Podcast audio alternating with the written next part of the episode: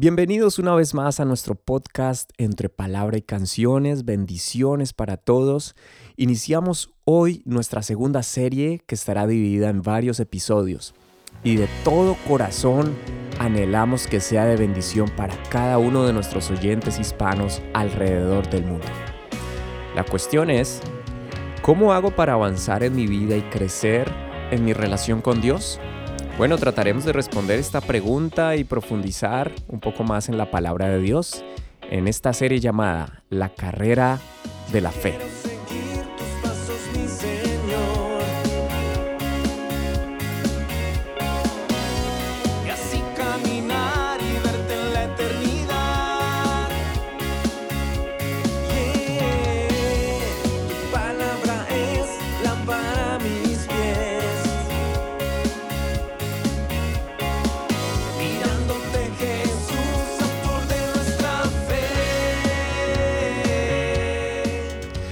Una realidad, Jesús es el autor de nuestra fe. Bueno, esta canción la escribí hace un tiempo atrás con nuestros amigos queridos del Ministerio de lo que tengo te doy y nuestro amigo Elvis también ahí en la parte de la voz.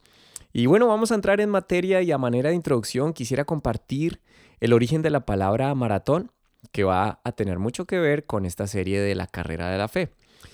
Y eh, encontré, buscando en diferentes fuentes en Internet que están relacionadas con este tema, que el por qué mejor o de dónde se origina tanto esta palabra como la prueba que lleva este mismo nombre.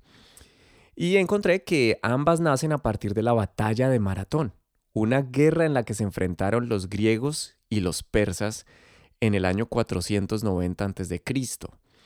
De acuerdo a la historia, un numeroso ejército persa llegó a Maratón llanura costera ubicada a 40 kilómetros de Atenas, con el objetivo de invadir la capital griega.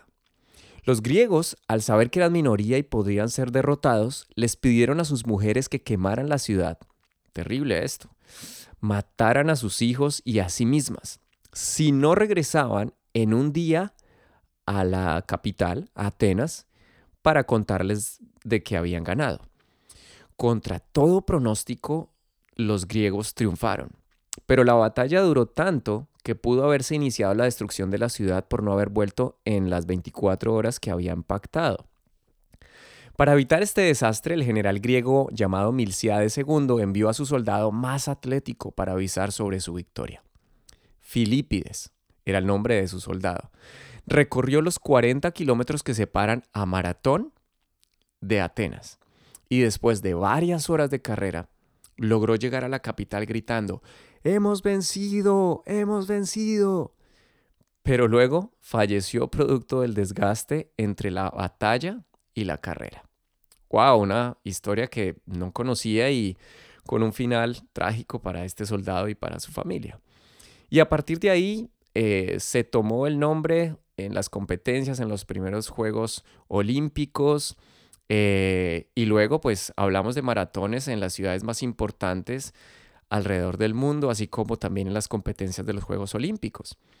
Eh, ciudades como Nueva York, Boston, Berlín, Londres, Chicago, Tokio, entre muchas otras, obviamente Grecia también, cuentan con este importante evento donde el ganador recibe una cuantiosa suma de dinero, así como también estar dentro de ese gran ranking de ganar una competencia de esta magnitud.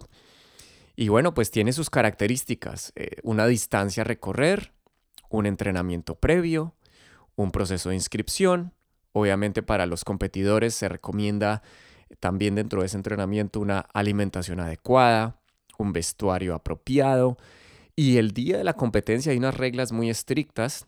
Hay un equipo también organizador importante que debe tener en cuenta una logística grande y compleja que va desde grandes patrocinios, campañas publicitarias, anunciando obviamente el evento con mucho tiempo de anticipación, así como la adecuación de puntos de evaluación, hidratación, atención médica y un equipo de jueces también que califican o descalifican a los participantes.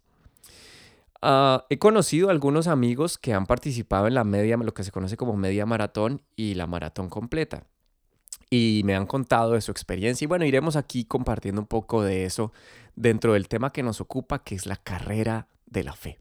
Nuestro texto eh, referencia para este primer episodio y casi que para toda esta serie va a ser Hebreos capítulo 12.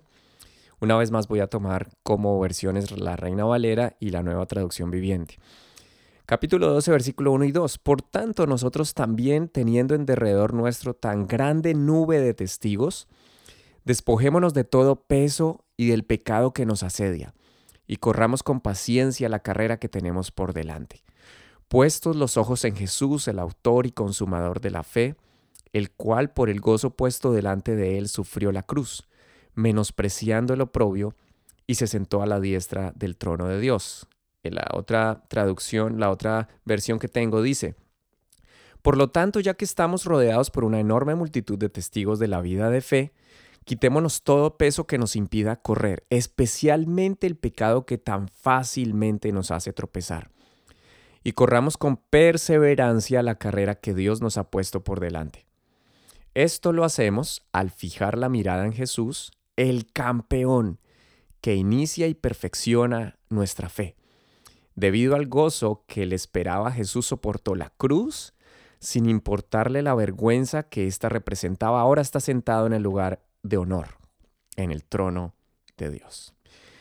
Aunque los eruditos y expertos en la traducción de los escritos originales de la Biblia no han podido estar seguros si el escritor de esta carta fue el apóstol Pablo, eh, algunos estudiosos sí comparten el hecho de que esta carta está dividida en su introducción, en el hecho de Jesús como, como hombre, o en el hecho de que Jesús como hombre es superior a cualquier ser humano, en la preeminencia y carácter concluyente del sacerdocio de Cristo, en la vida de fe y su conclusión con instrucciones sobre la vida cristiana. Y bueno, nuestro enfoque será el de la carrera de la fe en esta serie, aunque son muchos los ejemplos que encontramos en la Biblia, iniciando por Abraham, quien fue considerado wow, el padre de la fe, además amigo de Dios, un calificativo demasiado importante que solo fue repetido por Jesús hacia sus discípulos en una época y circunstancias muy distintas, pero con las mismas instrucciones. las primeras de ellas, las más importantes, creer y obedecer.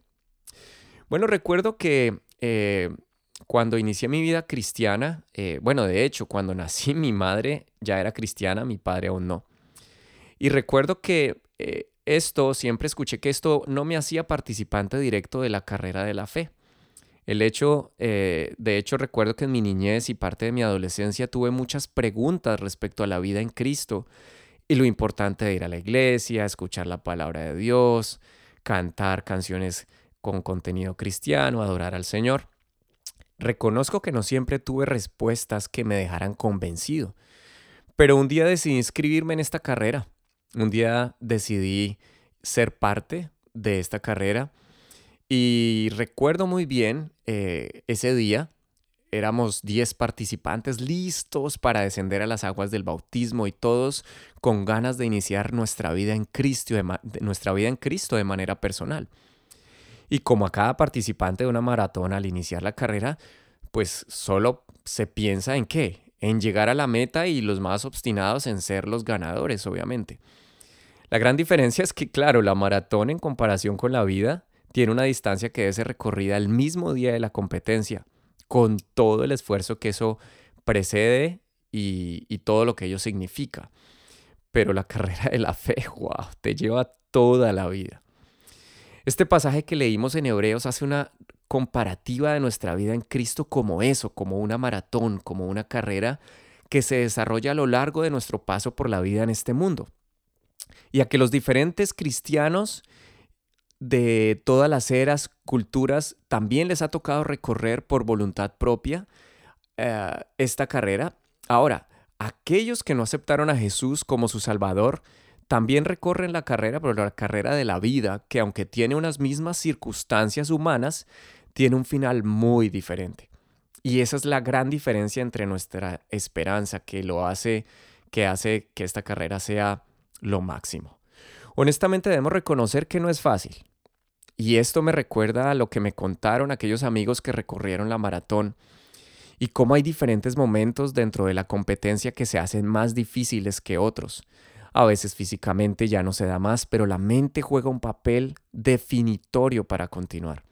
De hecho, es conocido que algunos se retiran sin terminar por cansancio, por problemas de salud, inclusive son llevados en ambulancia por la situación de salud que les sucede en, ese momento. Cada uno debe estar preparado, pero siempre hay quienes terminan y uno solo se lleva el premio. Es parte de, de la competencia. Ahora, este texto nos da varias instrucciones que podemos tener en cuenta en nuestro corazón al iniciar esta carrera, durante la carrera. Y es que hay muchas circunstancias difíciles de la vida, eso lo sabemos aquí en esta tierra, pero vamos a poder salir adelante victoriosos en el nombre del Señor, si tenemos en cuenta varios detalles que nos muestra. Número uno, estamos rodeados de muchos que ya lo han logrado y están registrados ahí en la palabra de Dios. Otros no alcanzaron a que sus nombres estuvieran inscritos ahí en la palabra de Dios porque fueron posteriores, vinieron en otras épocas. Otros estamos ahí dando la lucha todos los días. Pero de una u otra manera, no somos los únicos. Han sido muchos de diferentes épocas y eras que han también decidido recorrer esta hermosa carrera de la fe. La vida cristiana, lo reiteraremos una y otra vez, no es fácil, pero es mucho mejor. Ahora, algo que le da valor a una maratón es su infraestructura, patrocinio, lugar, premio, prestigio. Eso, eso es lo que le da el peso a una competencia de este tamaño. Bueno, la carrera de la fe tiene la mejor infraestructura porque está sustentada en la gracia y la misericordia de Dios. El premio más sublime porque es nuestra salvación y como si fuera poco, el mejor patrocinio porque está patrocinada por el Rey de Reyes y Señor de Señores, que hizo lo más difícil, morir por ti, por mí y levantarse en victoria de entre los muertos. Además, la mejor logística prometió estar con nosotros hasta el fin. Esto es entre palabra y canciones de la serie La carrera de la fe. Bendiciones.